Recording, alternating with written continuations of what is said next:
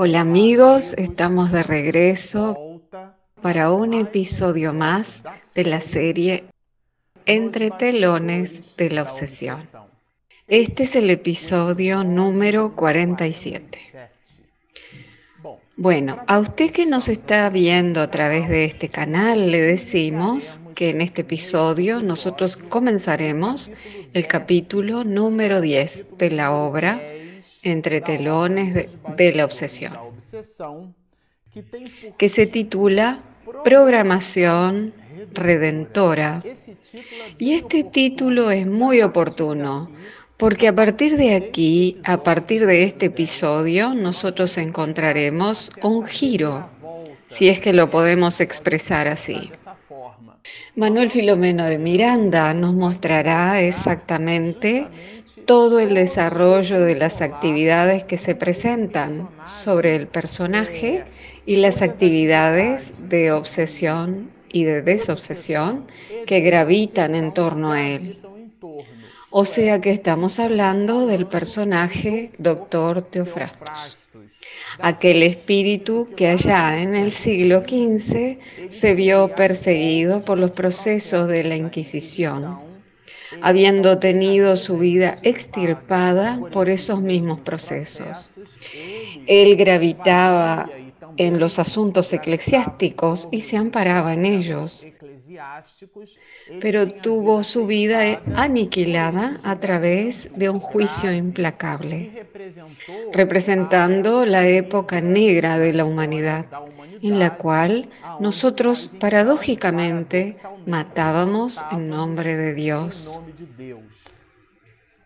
Pero por H o por B, en el capítulo 9, que lo dividimos y lo estudiamos en tres partes, trabalhávamos e estudávamos o capítulo nono en tres partes. Y en la tercera y última parte, nosotros en el cierre del mismo les brindamos el diálogo entre el doctor Teofrastus y Ana.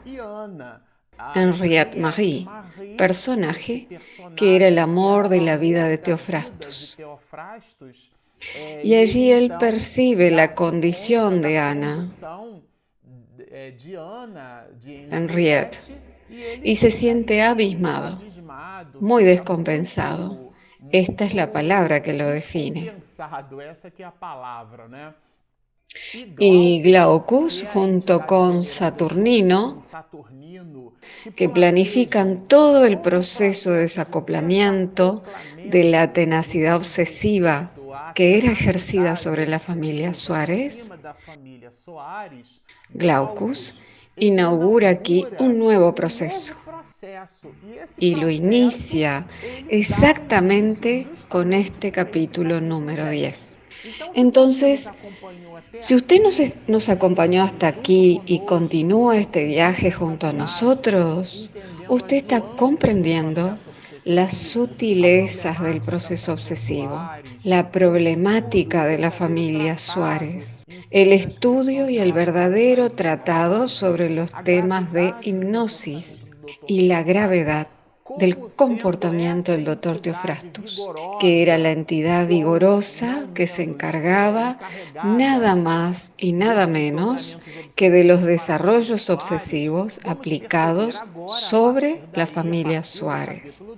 A partir ahora del capítulo 10, nosotros percibiremos, observaremos el desarrollo de los asuntos relacionados con el doctor Teofrastus, porque hasta el capítulo 9, Glaucus y Saturnino inauguraron el momento en el cual ambos se encontraron. Así como anteriormente había sido promovido el encuentro entre Mariana y Guillermo, y ese encuentro culminó incluso con una cierta postración espiritual de Mariana. Ahora, una vez más, Saturnino y Glaucus inauguran un nuevo encuentro que se realizó en el mundo espiritual, así como en el mundo material. Y lo decimos material porque se trataba del doctor Teofrastus junto con Glaucus y Saturnino, que habían encontrado en aquel hospital a Ana María Henriette Marie, un local destinado a personas portadoras del mal de Hansen, que en realidad no se trataba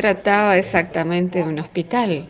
Pero si usted lo, usted lo recuerda, a través de la forma descrita por Miranda, se trataba allí de una situación muy terrible. Y él viendo el amor de su vida, que imaginemos que desde el siglo XV hasta cuando sucede esta historia, aproximadamente 1938-1940 del siglo pasado, del siglo XX, y o pongámosle en la década del 30, porque Miranda desencarna en 1942. Bueno, esto no es importante, pero allí él ve el amor de su vida. El doctor Teofrastus eh, se trataba de alguien que había vivido en el siglo XV. E imaginemos que él estuvo todo ese tiempo sin tener contactos con Henriette Marie. Y después de siglos y siglos, él se percata de que el amor de su vida estaba allí, representado en un cuerpo frágil, tratándose de una mujer abandonada, porque según lo retrata Miranda aquí, nos parece que se trataba de alguien que no tenía familia, alguien que no recibía cuidados, alguien que no tenía nadie a quien cuidar o amar, ya que ella no poseía ningún lazo ni estaba ligada a nadie. Miranda no menciona ningún familiar que la visitara, entonces nos parece realmente que se trataba de alguien que estaba allí abandonada. Y en esa situación de abandono, dentro del proceso de amor de Teofrastus, eh, se potencia su cariño hacia ella, ya que él la observa, observa a una criatura humana completamente abandonada y al mismo tiempo portadora del mal de Hansen, dentro de un proceso obsesivo muy tenaz. Y ese es el cuadro en el cual él la encuentra. Ahora aquí lo que más me llamó la atención al comenzar el capítulo 10 es que Manuel Filomeno de Miranda describirá algunos puntos muy interesantes. El primero de ellos es el cuidado que las venerables entidades les brindaron a ellos, considerando el aspecto de que él, Miranda y José Pititinga estaban involucrados en un proceso desobsesivo de ese jaez, o sea, de esa dimensión, eh, yo diré una expresión bien popular. Ellos estaban agitando el avispero. O sea que, como estaban manipulando fuerzas muy tenaces, era necesario vigilar el propio comportamiento, porque ellos serían el blanco de las agresiones desde el mundo espiritual inferior que se podría manifestar en el trato con las personas, en la rabia, en la irascibilidad. Miranda nos dirá exactamente así. La necesidad de mantener nuestro padrón psíquico unido a la espiritualidad superior.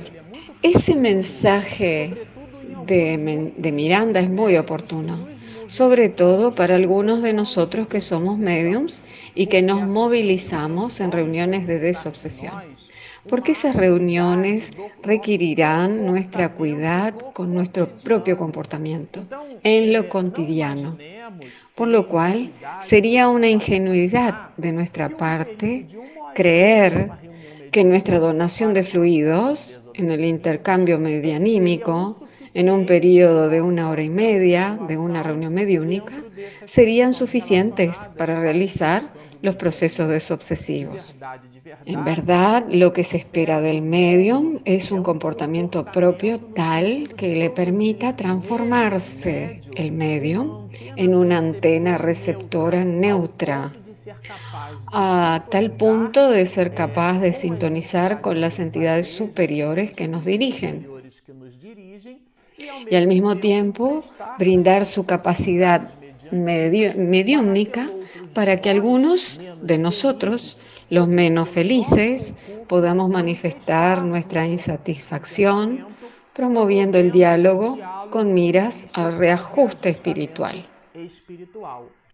Entonces, aquí Miranda nos hace una alerta. Observen, realizarían toda clase de agresiones con el propósito de impedir la bienaventurada labor que se encontraba en ejecución.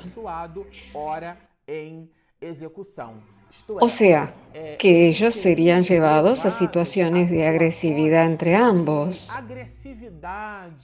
Aquel verbo que muchas veces nos brindamos unos a otros sin finesse. Nosotros no pensamos antes de hablar.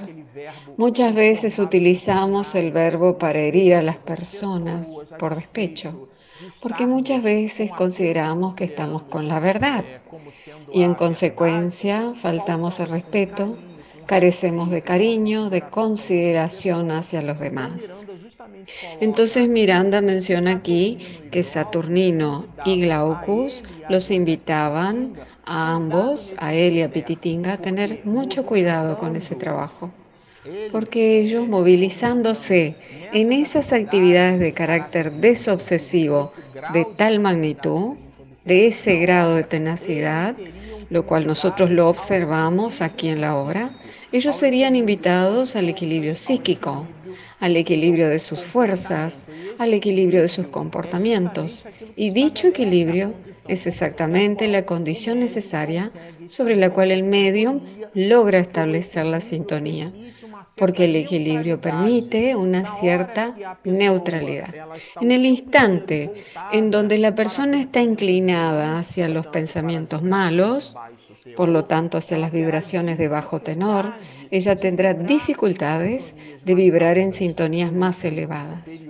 Y los espíritus superiores, ciertamente disminuyendo sus padrones superiores para alcanzar nuestras capacidades medianímicas, a pesar de ello, no las alcanzarán, porque tendremos en nuestros comportamientos vibraciones de bajo tenor y eso impedirá ese proceso ecléctico que el medium debe tener en los asuntos relacionados con las reuniones de desobsesión, sobre todo aquellas que tienen ese carácter. Entonces nos recuerda Miranda, y eso me llamó mucho la atención, que en la primera parte de este capítulo 10, él nos habla de la necesidad de la oración como un instrumento vigoroso de sintonía con la espiritualidad superior. Y Él nos dirá así, orando y sintiendo la presencia de los hermanos mayores del mundo espiritual, reorganicé mi faz mental. Aquí Él lo menciona en plural, pero se refiere a sí mismo, porque comenta que tenía una gran dificultad para conciliar el sueño. Eh, cuando retorné a mi hogar, la expectativa del nuevo encuentro me inquietó. Entonces allí Él permanecía inquieto ante su oportunidad de donación. Y eso lo llevó a tener dificultades para conciliar el sueño. Y Miranda desnudándose de alguna forma ante nosotros, porque nos habla de cierta manera de sus propias dificultades, a pesar de que eran parcas, pero nos da una idea del grado de, de nuestra responsabilidad de aquellos de quienes entre nosotros nos propusimos hacer un trabajo de desobsesión de tales dimensiones y lo que la espiritualidad superior espera de nosotros y de nuestro concurso.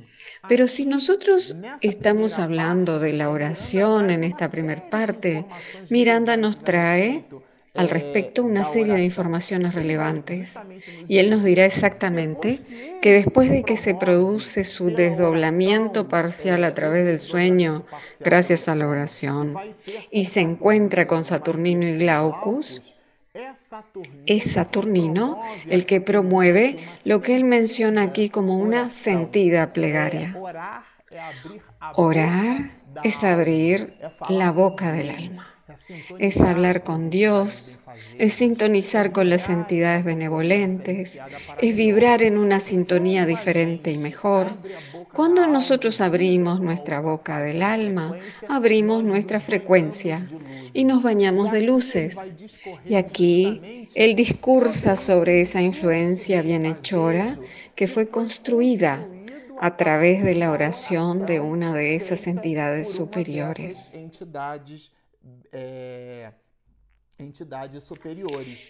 El ambiente, a medida que el bienhechor oraba, se fue impregnando de un perfume suave.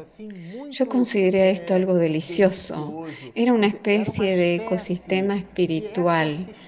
Eh, se trataba de los espíritus encarnados, Miranda y Pititinga, en desdoblamiento parcial a través del sueño y los compañeros del mundo espiritual que vibraban en una franja de frecuencia diferente. Y ahora Saturnino, orando, creaba aquel enlace espiritual, promoviendo un ecosistema, una ionización de aquella esfera espiritual. Y debido a que esta primer parte analiza y estudia los efectos de la oración, es exactamente en ese mister que Saturnino le solicita a uno de los compañeros eh, que abra lo que él denomina aquí en la obra como el libro de la vida, el Nuevo Testamento. Y allá en las anotaciones de Marcos, en el capítulo 9, versículos 17 a 29, aparece un pasaje muy importante, que es el momento en el cual Jesús fue llevado hasta el niño que convulsionaba. Y el padre le narra que muchas veces él caía en el agua y otras veces en el fuego. Y Jesús le preguntó al padre de aquel mancebo, de aquel niño, ¿Cuánto tiempo hace que él está así? Hace mucho tiempo, responde el Padre. Y Jesús le responde.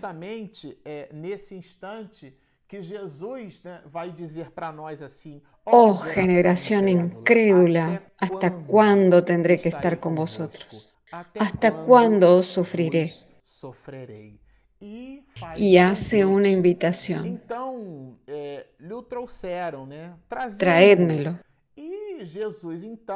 Así Jesús le pregunta al Padre a cuánto tiempo estaba así. Además,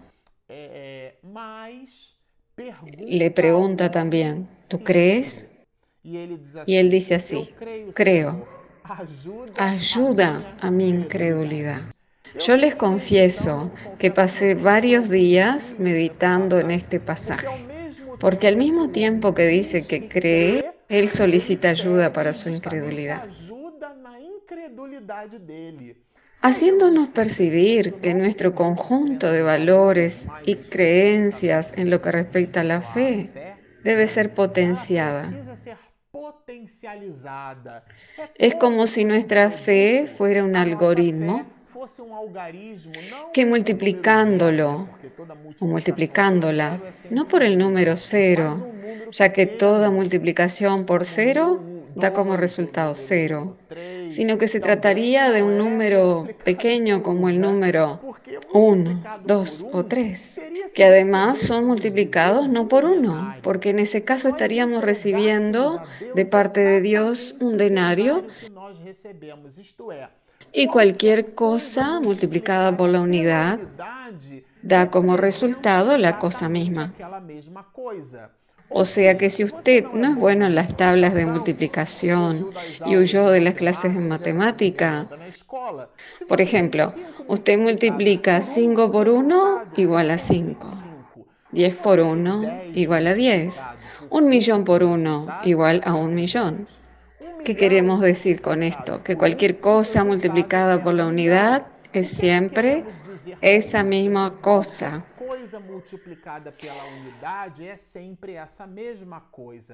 Por eso es necesario multiplicar los talentos, o sea, de manera que se produzca una credulidad dentro de nuestra incredulidad, suficientemente necesaria para producir la escalada de ese número. Por ejemplo, 4 por 2 igual a 8. El algoritmo 4 fue potenciado a 8. Y aquí Jesús nos dará una lección muy profunda que Miranda la menciona como una introducción para la reflexión de este capítulo 10. Él nos recuerda el mensaje de Jesús.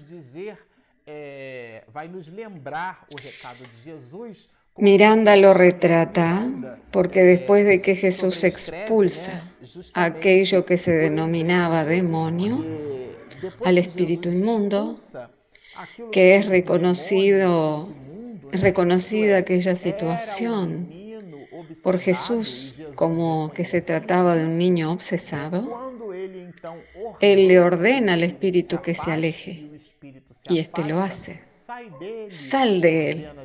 De manera imperativa se movilizó el maestro.